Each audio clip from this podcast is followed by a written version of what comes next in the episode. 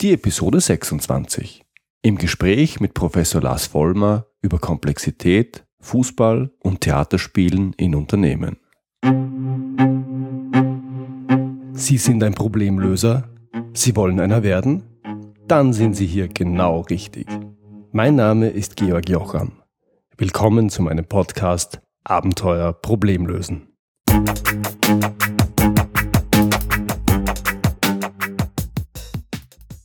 Mein heutiger Interviewgast ist Professor Dr. Lars Vollmer. Lars Vollmer ist promovierter Ingenieur, Honorarprofessor und Unternehmer. Er ist der Begründer von Intrinsify Me, dem größten offenen Think Tank für die neue Arbeitswelt und moderne Unternehmensführung im deutschsprachigen Raum. Lars Vollmer lehrt an mehreren Universitäten und Instituten und ist gefragter Reden auf internationalen Kongressen und Unternehmensveranstaltungen.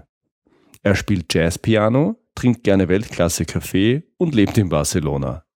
Sein neuestes Buch Zurück zur Arbeit, Back to Business, wie aus Business-Theatern wieder echte Unternehmen werden, beschäftigt sich damit, dass in modernen Unternehmen zwar alle gut zu tun haben, dass aber viele, viele Tätigkeiten keinerlei Mehrwerte bringen, sei es für den Kunden, sei es für das Unternehmen selbst. Ich würde Lars Vollmer als kreativkritischen Geist bezeichnen, als einen Streiter wieder die Blaupause, wenn es darum geht, allem und jedem irgendwelche Best Practices überzustülpen. Er ist auch als Berater tätig und er nennt das, was er tut, betreutes Denken, wenn er Top-Managern und Unternehmern eine Sprache und Denkmodelle zur Verfügung stellt, um die modernen Probleme für ein Unternehmen zu beschreiben und zu lösen. Betreutes Denken, das gefällt mir. Wenn Sie meinen Podcast schon ein wenig kennen, dann verstehen Sie sicher, dass mich das angesprochen hat. In diesem Sinne freuen Sie sich auf mein Gespräch mit Dr. Lars Vollmer. Hallo, Herr Dr. Vollmer, schön, dass Sie heute da sind. Hallo, Herr Jocham, freue mich sehr. Herr Vollmer, hier im Podcast geht es ja um das Lösen von Problemen, um das richtige Mindset, um die richtige Methodik und natürlich um Werkzeuge zur Problemlösung.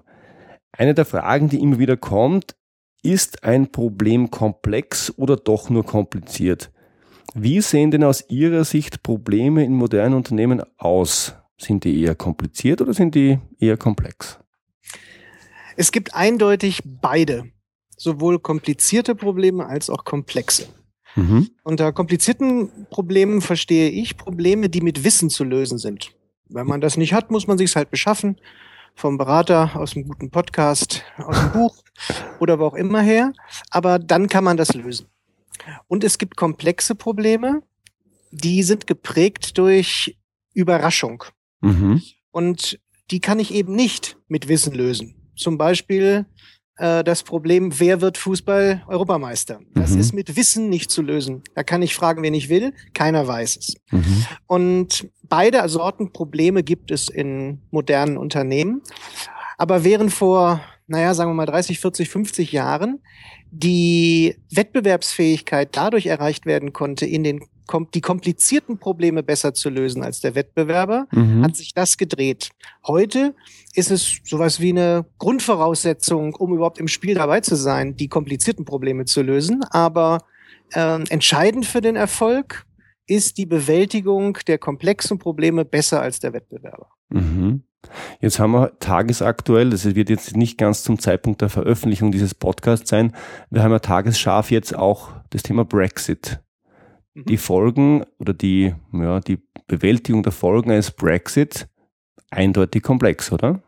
Oh ja, eindeutig. Und ich habe äh, just tatsächlich äh, kurz bevor wir angefangen haben zu sprechen, noch einen Tweet abgesetzt, der in etwa lautete, keiner weiß, wie es wird, aber alle glauben, dass es schlecht wird. Ähm, mhm. das wundert mich. Also es gibt zumindest bei uns in Deutschland eine, eine überwiegend, na, fast ausschließlich apokalyptische Berichterstattung über die ja. Ja. Ähm, nun kann ich viele der Argumente nachvollziehen, warum das äh, sowohl für Großbritannien selbst als auch vielleicht für die EU ähm, schadhafte Folgen haben könnte. Aber dafür ist es einfach viel zu komplex, was es für Auswirkungen hat. Deswegen finde ich die Diskussion die ist unnötig, die ist natürlich von der Medienlandschaft gepusht, ist klar. Aber ob das nun zukünftig gut oder schlecht ausgeht, das ist anekdotisch, das ist nett, darüber kann man am Stammtisch reden. Mhm. Aber ähm, wissen tut's eh keiner. Mhm. Jetzt haben Sie gesagt, komplizierte Probleme löst man mit Wissen. Ja. Wie löst man denn, oder lösen ist vielleicht schon das falsche Wort, wie geht man denn mit komplexen Problemen dem gegenüber um? Na, tatsächlich zuerst einmal, dass, indem man akzeptiert, dass sie nicht mit Wissen zu lösen sind. Mhm. Also ähm, ich beobachte in ganz vielen Unternehmen reflexartig den Griff auf einen Methodenbaukasten, den man über Jahrzehnte eingeübt hat, der auch über Jahrzehnte erfolgreich war. Deswegen kann ich das auch keinem übel nehmen. Aber mhm. ähm, man greift eben jetzt dazu, okay, jetzt müssen wir Regeln aufstellen, jetzt müssen wir bessere Prozesse machen. Und Regeln und Prozesse sind ja nichts anderes als eingefangenes Wissen was bereitgestellt wird, so dass man nicht immer eine verbale ähm, Anweisung aussprechen muss, sondern eine Mitarbeiter einen Prozess oder eine Methode hinlegen kann, dann führt er die aus. Mhm. Die besteht aus Kausalitäten. Wenn du das tust, dann mach das, wie so ein Rezeptbuch. Und dann kommt am Schluss eine Lösung bei raus. Und das ist halt eine Lösungsstrategie für komplizierte Probleme. Die darf ich nicht anwenden auf komplexe Probleme. Also zuallererst ist es mal, ich habe das mal bei meinem äh, vorletzten Buch als Wrong Turn bezeichnet, wenn man komplexe Probleme versucht, mit komplizierten Denk- und Handlungsmustern zu lösen. Und der beste Weg, einen Right Turn zu machen, ist erstmal den Wrong Turn zu vermeiden. Mhm. Klingt trivial, ist es aber auch überhaupt gar nicht, weil man sich in der Praxis, jedenfalls nach meinem, nach meinen Beobachtungen, gar nicht ähm, überhaupt die Frage stellt, haben wir es hier eigentlich gerade mit einem komplexen oder komplizierten Problem zu tun. Mhm. Aber wenn ich das jetzt nun verstanden habe und akzeptiert habe, dass es ein komplexes Problem ist, dann gilt es, die richtigen Fragen zu stellen. Also zum Beispiel die Frage zu stellen, wer kann denn dieses Problem gut lösen? Nicht die Frage wie. Die Frage mhm. wie ist ja Frage nach dem Wissen. Ähm, ich muss die Frage mit, mit dem Wer stellen. Bleiben wir doch mal bei unserer beiden offenbar Lieblingsthema, obwohl für einen Österreicher, ich muss mein Beileid aussprechen, dass sie schon in der Vorrunde ausgeschieden sind. Ich, weiß schon, was jetzt kommt. Ähm, aber aber ähm, ein Fußballspiel ist ja ein komplexes Problem. Ja. Und tatsächlich, das tun auch Trainer und auch ein Verband immer, sie fragen sich, wer soll bei uns Trainer sein? Wen lassen wir eigentlich spielen? Wer steht hinterher in der Startelf? Das sind die ersten Fragen. Ja. Natürlich fragt man sich auch, wer ist der Gegner? Mit welchem Spielsystem? Also wie wollen wir denn spielen? Aber das Wer steht immer am Anfang der Fragestellung. Mhm. Und das ist schlau. Das ist eine intelligente, ähm, intelligente Handlungsweise. Ähm, denn nur Menschen haben Ideen. Und komplexe Probleme sind nur mit Ideen zu lösen wenn sie überhaupt zu lösen sind. Ne? Garantiert ist ja eine Lösung nie bei einem komplexen Problem, also mhm. eine erfolgreiche Lösung. Ja, ja. Wenn überhaupt, können sie nur von Menschen generiert werden, äh, nicht von Methoden, nicht von Prozessen, nicht von Regeln, nicht von Maschinen, äh, nur von Menschen mit Ideen. Ist es dann eine ja, eine, eine Paarbeziehung, die allgemein gilt ähm, für komplizierte Probleme. Darf es komplizierte Lösungen geben? Für komplexe Probleme muss es einfache Lösungen geben? Ich finde auch, dass Sie bei Komplizierten das Wort müssen verwenden dürfen. Ja. Äh, denn alles andere wäre unwirtschaftlich. Also wenn ich bei einem Problem, was mit Wissen zu lösen ist, ich sag mal etwas salopp, erstmal einen Workshop einberufe und frage, wer eine Idee hat, dann ist das einfach unwirtschaftlich. Okay. Ist zu teuer. Ähm, und gleichzeitig, wie Sie schon richtig sagen, ist es toxisch, auf komplexe Probleme mit komplizierten Methoden loszugehen.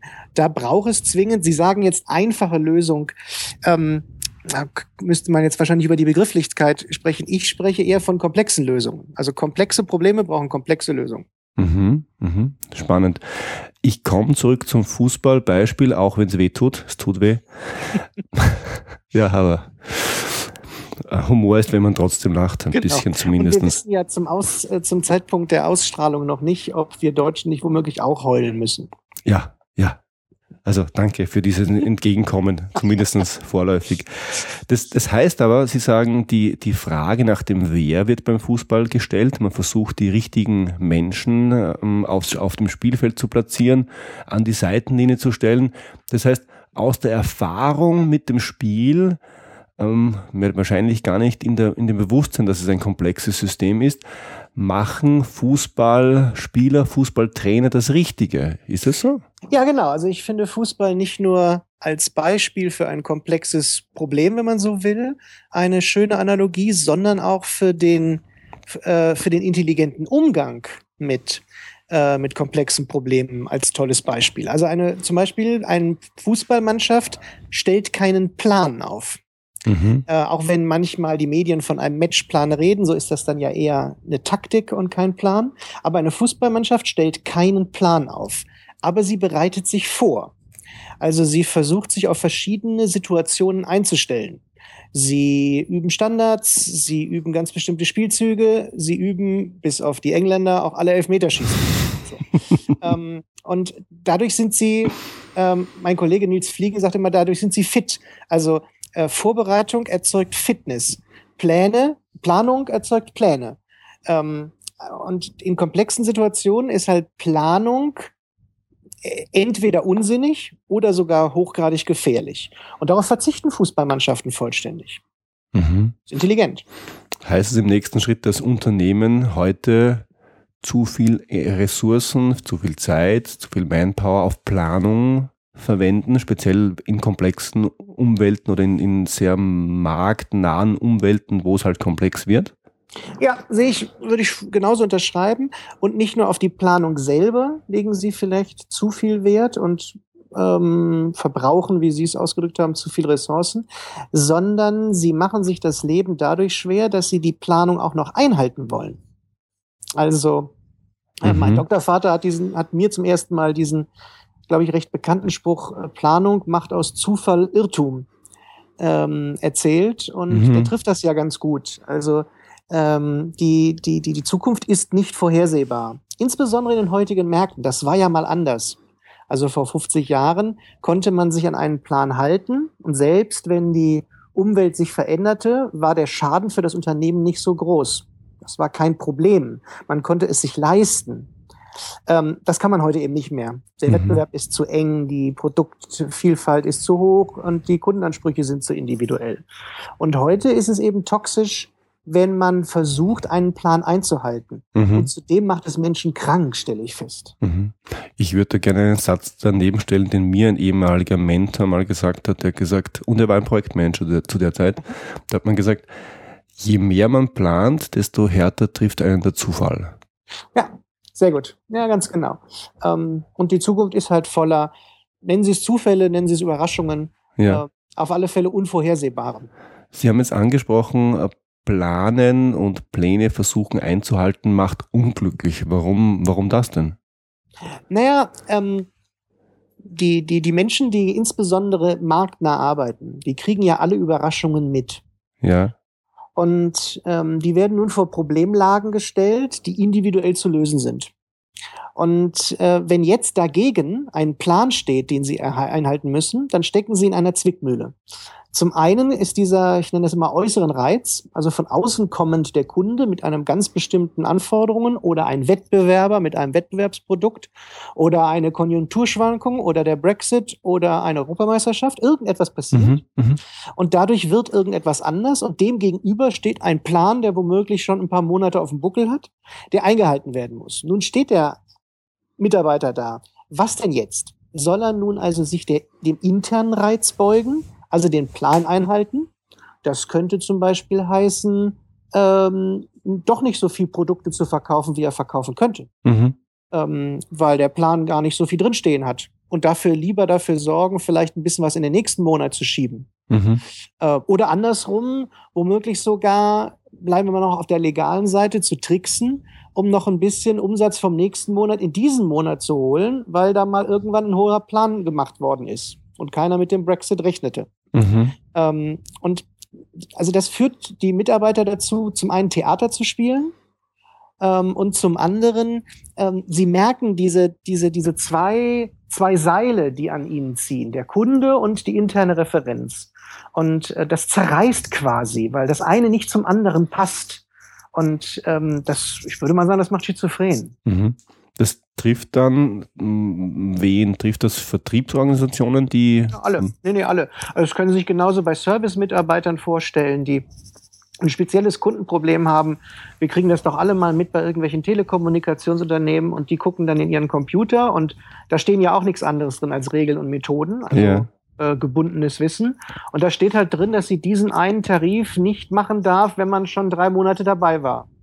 Und gleichzeitig hört sie die Geschichte vom Kunden und denkt sich, ich will den Kunden da behalten, der soll ja nicht weggehen. Und äh, ich verstehe sein Problem.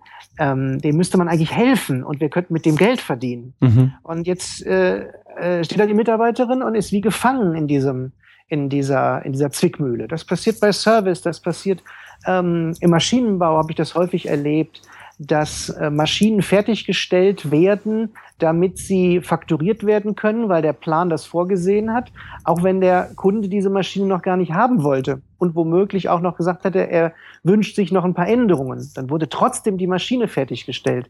Dann müssen Menschen Überstunden machen, ähm, einen Samstag arbeiten und erfahren zehn Tage später, du, wir haben das gar nicht gebraucht, was du am Samstag gemacht hast. Mhm. Das ist unfassbar frustrierend für die Menschen. Ja, ist klar. Das ist, selbst klar. ein hausgemachtes Problem. Also da, das kann man nicht auf den Markt schieben. Das ist einfach nur, weil die Pläne, weil, weil sich die Realität nicht an die Pläne hält. Mhm.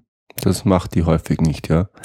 Mhm. Was, was sollte man denn dem gegenüber tun? Weniger planen und, äh, und Pläne nicht zu ernst nehmen, wäre jetzt meine, mein Reflex drauf.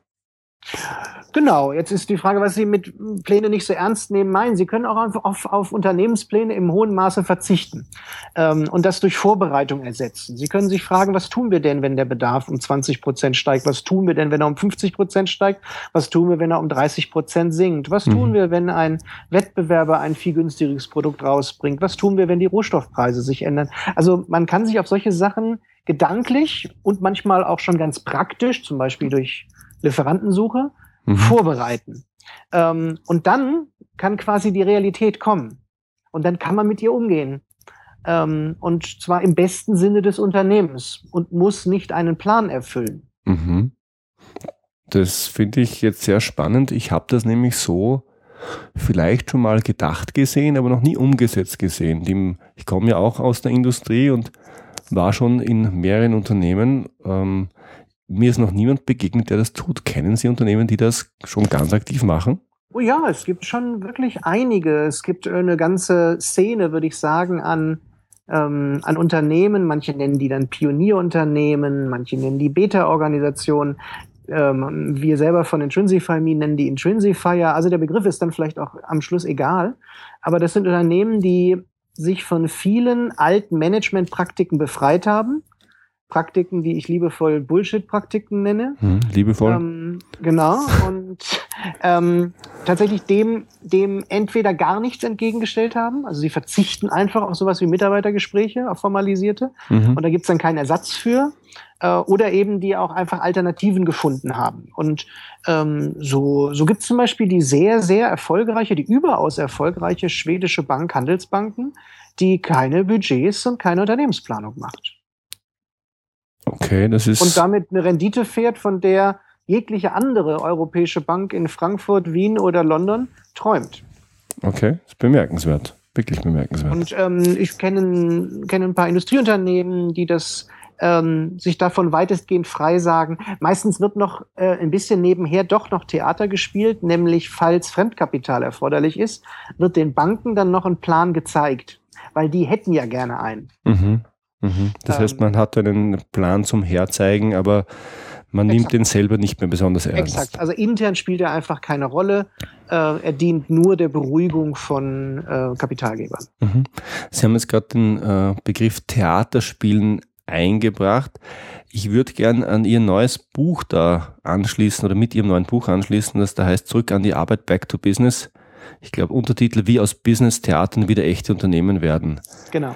Was ist denn damit gemeint? Wer spielt denn in Unternehmen heute Theater? Alle. Ausnahmslos alle. Ähm, und nicht, weil sie es wollen. Also keiner hat die Absicht, wirklich Theater zu spielen. Sie werden aber quasi von der Organisation in dieses in diese Theatersituation gedrängt. Mhm. Also ähm, es gibt so ganz ganz klassische Aufführungen wie eben, ich habe es vorhin schon erwähnt ein Mitarbeitergespräch. Das ist ganz künstliche Kommunikation ähm, keiner von uns beiden, geschweige denn einer ihrer Hörer, würde zu Hause zu seinem Partner, zu seiner Partnerin sagen, du Schatz, ähm, bereite doch schon mal die, die, die, die, die Ziele für die nächste Planungsperiode vor. Wir haben doch in zwei Wochen unser Paargespräch. So, das, das tut kein Mensch. So, das ist unnatürlich. Ähm, so spricht man nicht miteinander. Man spricht nicht nach Checklisten miteinander, mhm. sondern ist ähm, in einer, ich sag mal, normalen Beziehung zwischen Menschen, spricht man anhand von gerade aktuellen Problemen, Gegebenheiten, Zufriedenheiten, natürlich auch Unzufriedenheiten. Es geht gar nicht um harmonische Gespräche, die meine ich nicht. Äh, Im Gegenteil. Also ich äh, habe mir von manchen schon sagen lassen, Mitarbeitergespräche sind fast nie ähm, intensive Debatten, mhm. sondern da spricht der eine und ähm, teilt dem anderen sein Feedback mit, der andere ähm, entgegnet seins und dann einigt man sich auf irgendwas und dann ist die Sache erledigt. Das ist alles weichgespült und äh, artifiziell. Mhm. Und beide wissen das. Und beide wissen sie, dass sie eine ganz bestimmte Rolle auszufüllen haben an dieser Stelle. Und das tun sie auch beide, der Chef und der Mitarbeiter. Für den Kunden steckt da eh gar nichts drin. Deswegen ist es das, was ich Verschwendung nenne. Ähm, es ist einfach nur ein Bedienen einer formellen Struktur. Und das haben wir in Meetings genauso, in Budgetrunden, wo diskutiert wird. Ähm, das haben wir in der Politik immer wieder. Das gibt es an ganz vielen Stellen, diese Aufführungen, in denen äh, diese artifizielle Kommunikation, die nicht im Kundendienst stattfindet. Mhm. Jetzt denke ich an meine eigene Managementzeit zurück. Leitfäden über Mitarbeiter äh, oder Mitarbeitergesprächsleitfäden kann man trefflich diskutieren, da gebe ich Ihnen recht. Nur sind Leitfäden per se etwas Schlechtes? Ich, äh, ich äh, habe mich, gebe ich zu, da hin und wieder dann auch ganz gerne angelehnt, um einfach eine Struktur zu haben, die mir hilft, die mich nicht gezwungen hat, das Thema von vorne bis hinten selber zu behirnen und zu durchdenken. Nee, nee, Sie, missverstehen mich. Ich ähm, würde gar nicht mit Ihnen debattieren wollen, ob ein Leitfaden ein Mitarbeitergespräch besser macht oder ob Meetingregeln ein Meeting besser machen. Ja. Ähm, egal wie Sie es tun, es bleibt Theater. Ähm, die Frage ist, warum brauchen Sie das? Warum brauchen Sie ein Meeting? Ah, alles ähm, klar, ja, und, ja, ja. Ähm, darüber nachzudenken ähm, und da den Hebel anzusetzen und nicht in dem Bessermachen einer Praktik, die keinen Kundennutzen erfüllt, mhm. sondern im Überlegen, warum gibt's die eigentlich? Und die hatte mal einen Grund und die hatte mal einen Effekt, nämlich äh, in der tayloristischen Prägung dafür zu sorgen, dass man ähm, dass man die Effizienz von anderen erhöht, indem man wenige ineffiziente Sachen macht, wie zum Beispiel ein Meeting. Mhm. Ähm, aber diese Zeiten sind halt vorbei. Das ist halt zu teuer geworden. Ich muss halt zu viele Meetings machen. Ähm, und die dienen eben gar nicht mehr dem, der Verbesserung der Effizienz, sondern quasi der, dem Erhalt der Struktur. Also in Meetings kann man manifestieren, wer Chef ist und wer nicht. Mhm. Und das wird auch ausgenutzt. Ähm, wohlgemerkt nicht absichtlich, sondern das ist so, so Rollen, in die man geschlüpft. Ein anderes Beispiel. Sie haben auch in der Industrie gearbeitet. Sie werden ähm, womöglich Prozessaudits kennen. Mhm. Und ähm, da bereitet sich ein Unternehmen vier, fünf Tage auf ein, auf ein Audit vor, sagen wir ein Qualitätsmanagement-Audit. Und ähm, man weiß genau, wie die Prozesse laufen, aber so darf man sie nicht darstellen. Das weiß man, weil dann werden sie nicht zertifiziert. Ja. Also äh, bildet man sie etwas anders ab. Ja, ähm, das, äh, das funktioniert auch und dann zeigt man auch am Schluss in dem Meeting mit dem Auditor diese, ich sag mal, leicht modifizierten Prozesse, die sind ja nicht falsch, aber sie laufen eben längst nicht immer so ab. Mhm. Und das weiß jeder. Und das weiß auch der Auditor. Ähm, aber jetzt ist die Frage, was wird davon öffentlich diskutiert? Und das darf nicht öffentlich diskutiert werden, weil dann dürfte der Auditor nicht mehr ähm, das Audit aussprechen, also die mhm. Zertifizierung mhm. aussprechen. Also bleibt es quasi tabuisiert und wie auf einer Theaterbühne tut man so, als wenn der, äh, der König im Hintergrund noch äh, noch, noch, noch gar nicht da wäre. Dabei ist er schon längst von der Bühne auf die Bühne aufgetreten. Das Publikum sieht ihn schon, mhm. aber die Schauspieler vorne noch nicht. Mhm. Genau so wird quasi ähm, um den König rum getanzt in solchen Meetings und alle spielen, wohlgemerkt, mit bester Absicht und doch nur Theater. Jetzt mache ich es am Beispiel Meetings fest. Was, was mache ich stattdessen? Ich überlege mir, ich denke es jetzt nur für mich mal laut. Ich überlege mir, was ist der Zweck meines Meetings? Das kann sein Kommunikation, das kann sein Abstimmung, das kann sein Entscheidung. Und überlege mir dann, was ist oder was wäre ein, ein, ein effizienterer Weg, dieses Ziel zu erreichen und mache das dann. Oder? Hm, ich würde sogar noch einen Schritt weiter vorne anfangen. Ähm, wer ist denn eigentlich in dem Meeting drin? So, typischerweise basiert das auf einer funktionalen und hierarchischen Teilung. So ja. sieht die Blaupause der Organisation aus. Ja. Jetzt stellen wir uns aber mal vor, eine Organisation würde aus echten Teams bestehen, also welche, die auf Zusammenarbeit angewiesen sind. Abteilungen sind ja nicht auf Zusammenarbeit angewiesen, aber Nein. echte Teams sind es. Und die arbeiten an einem echten Problem, sei es einem Projekt, was wir gerade haben. Das dauert halt zwei Wochen. Ähm, zumindest diese heiße Phase dauert zwei Wochen. Dazu sitzt man in einem Raum und gemeinsam zu sechs muss man dieses Projekt jetzt irgendwie rocken. Mhm. Ähm, da käme keiner, keiner auf die Idee, ein Meeting einzuberaumen. Da hieß es, kommt mal kurz her, guckt euch das mal an. Wie gehen wir damit um? Peter, du könntest das machen. Ich tu das, Paul, du das. Wir treffen uns zwei Stunden wieder hier und tschüss. Mhm. So. Ähm, oder ähnlich. Aber Sie, glaube ich, verstehen, was ich, was ich sage. Ja. Man käme nicht auf die Idee, zwei Tage vorher eine Agenda zu schreiben. Man hat die Zeit gar nicht dafür.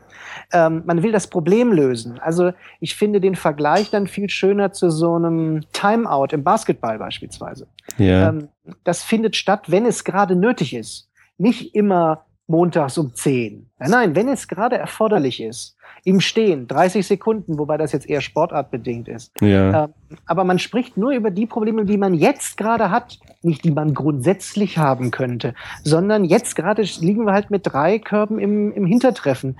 Und ähm, wir sind auch gerade, der eine ist der eine verletzt. Was machen wir jetzt? Äh, über welche Seite spielen wir denn? Oder wollen wir lange Bälle machen? Ne? Also das wird dann jetzt gerade gesprochen oder der mhm. andere soll aus dem Rhythmus gebracht werden. Und das sind Art von ähm, Zusammenkünfte, die meines Erachtens der komplexen Problemlage gerecht werden. Aber dazu brauche ich natürlich auch eine Struktur, die solche Teams bildet. Also ich wollte gerade sagen, Stelle würde ich anfangen zu denken und nicht quasi am Schluss anzufangen, wie bespricht man sich, sondern überhaupt die Frage, wer bespricht sich, warum muss man sich überhaupt besprechen und wie sieht eine Organisationsform auf, die für dieses eine Problem, was wir jetzt gerade vor der Brust haben, die beste Form von Zusammenarbeit bietet. Mir hat das jetzt sehr gut gefallen. Ich weiß nicht, ob so gemeint war, aber Sie haben gesagt, echte Teams.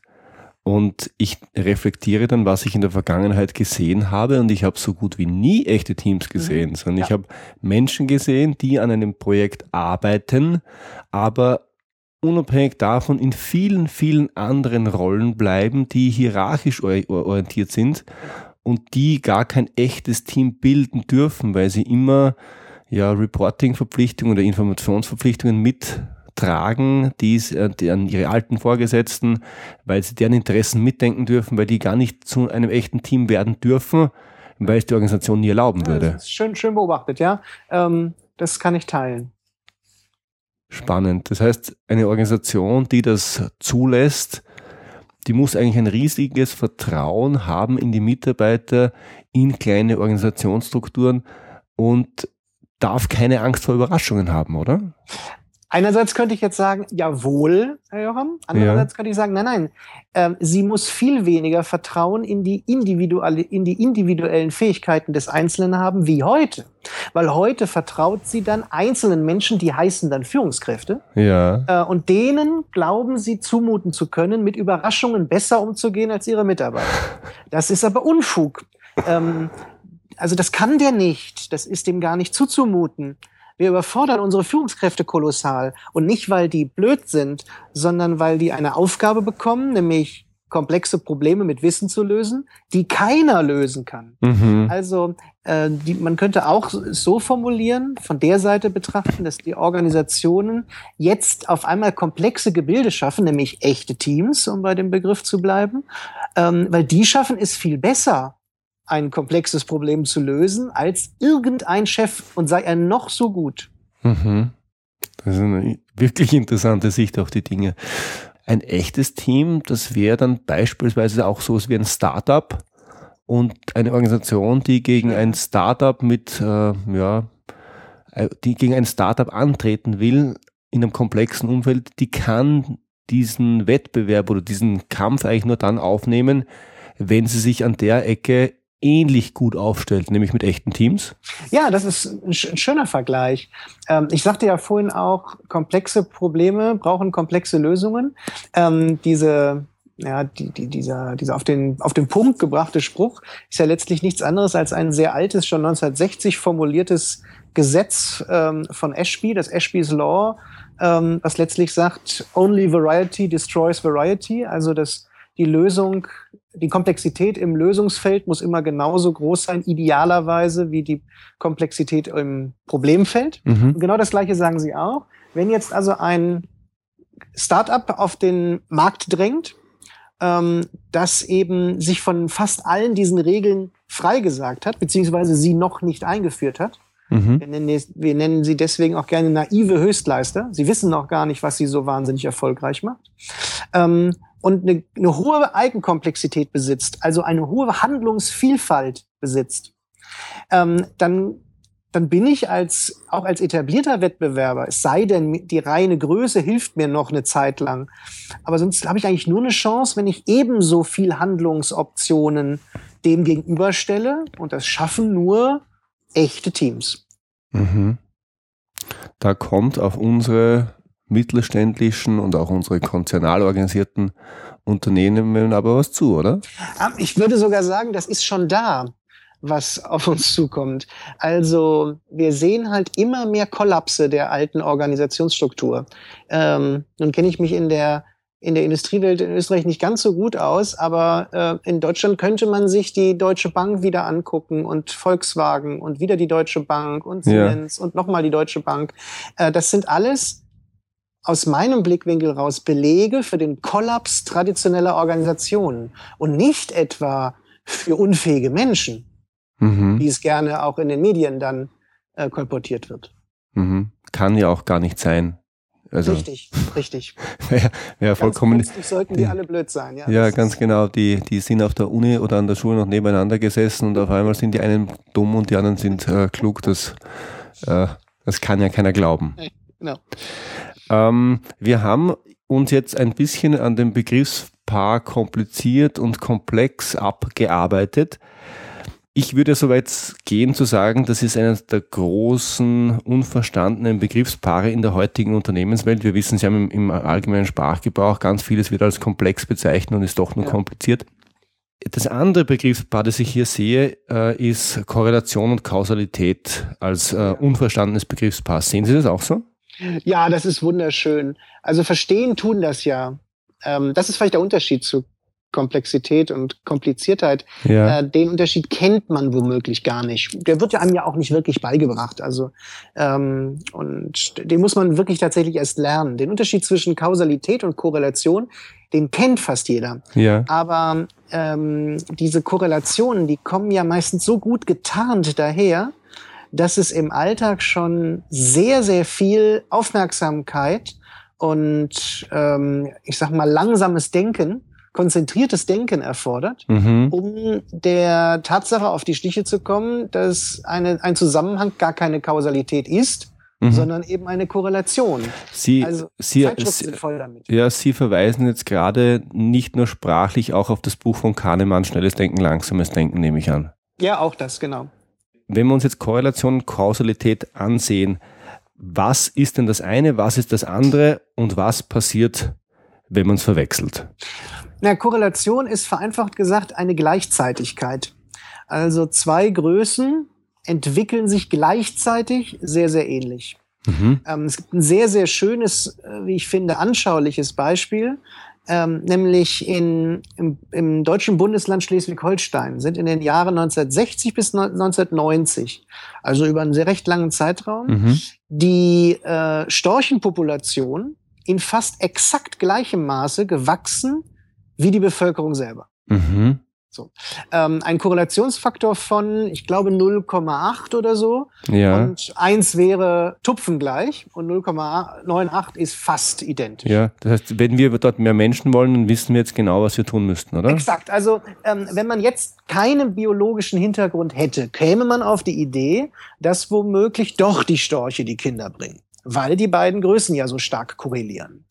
Okay. Ähm, Jetzt hilft uns Hintergrundwissen, in diesem Falle von der Biologie, von einer Wissenschaft, dass dem nicht so ist. Wenn wir dieses Hintergrundwissen nicht haben, dann würden wir darauf reinfallen.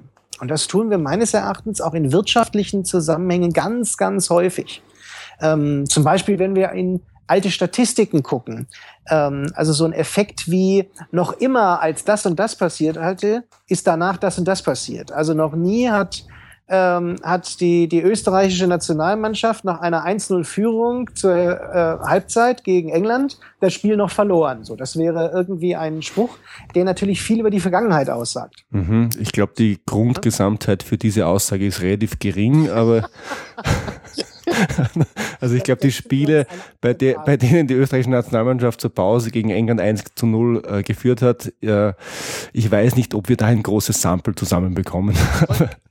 Aber Sie verstehen, das ist dann eine Korrelation und ähm, eine, eine, eine, eine, eine gleiche, gleichzeitige Entwicklung von Größen, also ja. Halbzeitergebnis und Spielstand am Schluss, aber eben der Vergangenheit. So und das sagt uns überhaupt nichts über die Zukunft aus. Ja. Ganz genau wäre das sogar noch ein zweiter Denkfehler, aber solche Sachen passieren uns ständig. Wir sehen zwei Größen, die miteinander gleich verlaufen und weil wir sie zufälligerweise, manchmal ist es nur Zufall, auf einem Blatt Papier sehen, glauben wir, ach, das eine muss ja der Grund für den anderen sein. Mhm. Und es passiert ja noch ein zweiter Fehler, nämlich, was ist denn jetzt der Grund für das eine? Also wir könnten aus dem vorherigen Beispiel mit den Störchen auch die Kausalität ableiten. Es sind die Menschen, die die Störche bringen. Mhm. Weil die Geburt, die, wenn die Population steigt der Menschen, daraus kommen mehr Störche. Ach, dann ist es also so, dass die Menschen die kleinen Storchenbabys bringen. Mhm. Also in welche Richtung ich als eine Kausalität noch ziehe, ist nochmal eine Fehlerquelle zusätzlich. Mhm. Und wann ist es denn eine verlässliche Kausalität? Weil jetzt, es gibt auch Philosophen, die sagen, und ich habe das Beispiel schon von einem anderen Interviewgast gehört, der sagt, naja, die Sonne äh, geht jeden Tag auf und scheint auf den Stein und zufällig wird der Stein dann warm aber beweisbar ist es ja letztlich gar nicht, dass der Stein warm wird, weil ihn die Sonne bescheint. Also im Sinn von der philosophische Zugang, es gibt ja gar keine Kausalität, keine beweisbare, keine final beweisbare, es gibt ja nur Korrelation. Ab wann wird es denn so, dass man sagen, jetzt ist es Kausalität und wir dürfen es glauben? Ich würde dem sogar zustimmen, was da die Philosophen sagen.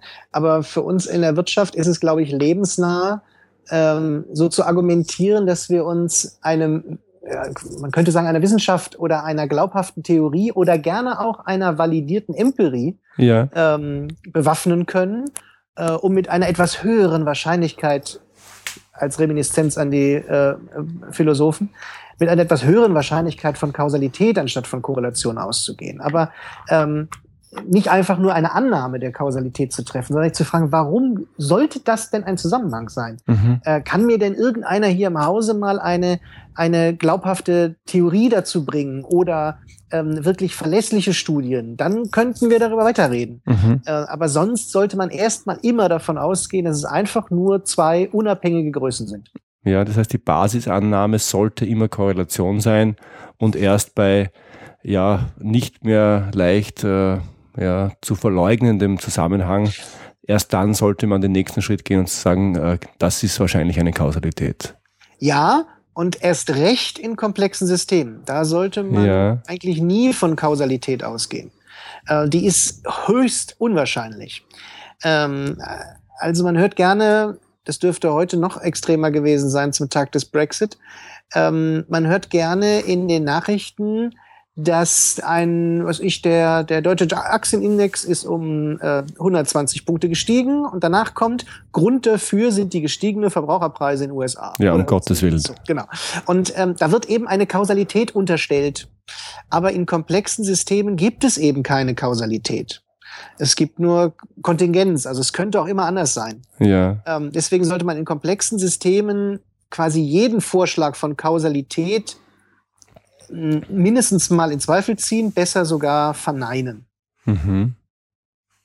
Ich komme wieder, Herr Vollmer, ich komme wieder zurück äh, zu einem Ihrer Bücher, Wrong Turn. Sie haben schon erwähnt. Äh, ich verlinke es natürlich auch in den Show Notes. Dort haben Sie den äh, Begriff eines dummen Irrtums oder eines dummen Fehlers und eines intelligenten Irrtums und eines intelligenten Fehlers eingeführt. Was darf man sich denn darunter vorstellen? Das haben wir gerade schon besprochen. Einen, ähm, einen dummen Irrtum zu begehen, ist es eben Korrelation mit Kausalität zu verwechseln. Mhm. Und ein intelligenter Irrtum ist es, ähm, eine Kausalität zwar als solche zu erkennen, aber die Richtung zu verkehren. Mhm. Ähm, also ähm, als Beispiel habe ich in dem Buch zum Beispiel aufgeführt, dass es ein einen weit verbreiteten Mythos gibt, nämlich dass ein ähm, ein hohes Bildungsniveau in einem Land zu einer prosperierenden Volkswirtschaft führt. Mhm. Darauf basiert ein ganz großer Teil der weltweiten Entwicklungshilfe. Ja. Also, ähm, und, und man könnte eine Gegenthese Entschuldigen Sie, auch ein, auch ein großer Teil der Bildungspolitik, nicht? Ja, richtig, richtig, richtig. Und ähm, dem könnte man jetzt die Gegenthese, also quasi die umgedrehte Kausalität entgegenstellen, nämlich eine ähm, eine gesunde Volkswirtschaft, eine, ein, ein reiches Land kann sich viel Geld erlauben, für Bildung auszugeben. Okay. So. Und wenn man jetzt nach Beispielen sucht für eine dieser beiden Thesen, findet man viel, viel mehr Beispiele für die zweite als für die erste. Man kann nach Malaysia und Südkorea gucken. Man kann ins alte Ägypten gucken. Jetzt zur Zeit in Abu Dhabi werden äh, hunderte von großen Universitäten mit den Petrodollars hochgezogen. Überall mhm. findet man solche Beispiele. Äh, man findet auch wenige für die andere These, ähm, aber man sieht gleichzeitig, ähm, wie viel Milliarden äh, Euros in viele Länder Zentralafrikas gepumpt wurde äh, in Bildung, ohne irgendeinen prosperierenden Effekt der Wirtschaft. Mhm. Ähm, also äh, ohne dass ich viel von Bildung verstehe und ohne ein Fass jetzt zum Thema Entwicklungspolitik aufmachen zu wollen, äh, könnte es gut sein, dass hier einfach ein intelligenter Irrtum vorliegt, nämlich eine Kausalität in die falsche Richtung mhm. zu, zu haben. Das wäre das wäre heftig. Also die Frage möchte ich ehrlich sagen, würde ich gerne an die Bildungsexperten weitergeben, ja. weil, ja, aber es ist ein sehr spannender Gedanke, dass ähm, dass das gar nicht so klar ist, war mir nicht bewusst. Ich glaube, ähm, da spielt uns halt unsere Moral immer ein kleines Sch ähm, Schnäppchen. Also mhm. das, das fährt uns da in die Parade, das wäre vielleicht besser. Also wir wünschten uns halt, und es klingt so schön plausibel und es klingt so menschlich, ja. für mich auch im gleichen Maße, dass äh, intelligente Menschen oder gebildete Menschen dazu äh, ein Land dazu bringen können, aus der Armut rauszukommen. Ja weil wir das so gut finden, also so, so, so moralisch gut, ähm, kommt es wahrscheinlich auch, dass wir solche Kausalitäten in der Richtung verdrehen, möglicherweise. Ja. Also da spielt uns unsere Moral immer eine, immer ein, fällt uns immer in die Parade. Ja. Das ist, also das finde ich persönlich sehr, sehr spannend und na, ich werde mal sehen, ob ich dazu jemanden in den Podcast einladen kann, der sich äh, davon was versteht und der sich da auch ein wenig aus dem Fenster lehnen will, weil die, die vorherrschende und akzeptierte Meinung sieht natürlich ganz, ganz anders aus. Aber ich könnte vielleicht noch ein Beispiel aus unserer äh, typischen Unternehmenswelt geben für mhm. diesen ja, gern. Irrtum, nämlich ähm, es gibt viele Derzeit wird ja ein Begriff sehr äh, viel diskutiert, der heißt agile Entwicklung mhm. oder der Methode Scrum. Und jetzt, ich verkürze es bewusst der Anschaulichkeit sehr stark, heißt die Kausalität, ähm, weil wir Scrum machen, entwickeln wir schneller und erfolgreicher. Mhm. Ähm, Scrum macht ein Team erfolgreich. Äh, ich würde immer die Gegenthese aufstellen, es ist nicht Scrum, was ein Team erfolgreich macht, sondern es ist ein Team, was Scrum erfolgreich macht. Mhm. Also ein Team, was ein echtes Team ist, was zueinander passt, was eine hohe Fokussierung zum Problem hat, was ständig an der Lösung des Problems arbeitet, ähm, schafft es, auch mit der Methode Scrum sehr erfolgreich zu sein. Sie sind nicht wegen der Methode Scrum erfolgreich, sondern mit ihr, jetzt um das Wort trotz ihr ähm, zu vermeiden. Aber es ist eben andersrum, mhm. These mhm. aufstellen. Es ist mhm. ein gutes Team, was ich brauche, mit einer guten Passung zum Problem. Und dann kann auch Scrum hervorragend funktionieren, aber eben nicht andersrum. Ja, und das hieße implizit, ein solches Team hätte auch mit dem klassischen Projektmanagement-Zugang Erfolg gehabt oder haben können. Und genau, vielleicht nicht ganz so gut, vielleicht hat tatsächlich Scrum es noch an manchen Stellen etwas verbessert. Mhm. Ist gut möglich, aber der ausschlaggebende Grund war womöglich nicht Scrum, sondern das Team. Herr Dr. Vollmer, also ich finde unsere ja, unsere Diskussion durch die Welt der Korrelation und Kausalitäten und durch die Welt von Komplexität und Kompliziertheit sehr, sehr anregend und spannend. Wenn sich unsere Hörer jetzt denken, der Herr Professor Vollmer, ich hätte gern mehr von dem, ich möchte vielleicht Kontakt aufnehmen, wo können sich unsere Hörer denn über Sie informieren? Da würden mir jetzt äh, durchaus alle Arten von sozialen Netzen einfallen, ähm, sei es LinkedIn, sei es Facebook, sei es Xing, sei es Twitter, was ich sehr, sehr gerne nutze. Mhm. Sie können auf meine Webseite besuchen, larsvollmer.com. Ähm, oder eben, ich würde Ihnen die, die Bücher ans Herz legen, insbesondere die letzten beiden, ähm, um Sie etwas intensiver mit den Thesen und den Gedanken zu beschäftigen. Ähm, ja, und dann ist es dann womöglich nur noch eine Mail oder eine E-Mail, eine E-Mail oder ein Telefonat weit, äh, um gegebenenfalls mal persönlich ins Gespräch zu kommen. Mhm. Super. Diese Infos gebe ich natürlich alle in die Show Notes, damit unsere mhm. Hörer sie dort, dort abrufen können. Herr Vollmer, vielen Dank für das wirklich inspirierende Gespräch. Hat mir sehr gut gefallen. Dankeschön. Ja, ja herzlichen Dank. Ich fand es richtig nett. Dankeschön. Soweit mein Gespräch mit Dr. Lars Vollmer. Das war's für heute. Ich freue mich, wenn Sie beim nächsten Mal wieder dabei sind. Wenn Sie Fragen an mich haben, dann schicken Sie mir bitte ein Mail an feedback at abenteuer-problemlösen.com oder kontaktieren Sie mich direkt über meine Website. Und wenn Ihnen diese Episode gefallen hat, dann freue ich mich wirklich über Ihre ehrliche Bewertung auf iTunes. Danke fürs Zuhören. Bis zum nächsten Mal. Liebe Grüße aus dem schönen Wien, Ihr Georg Jocham.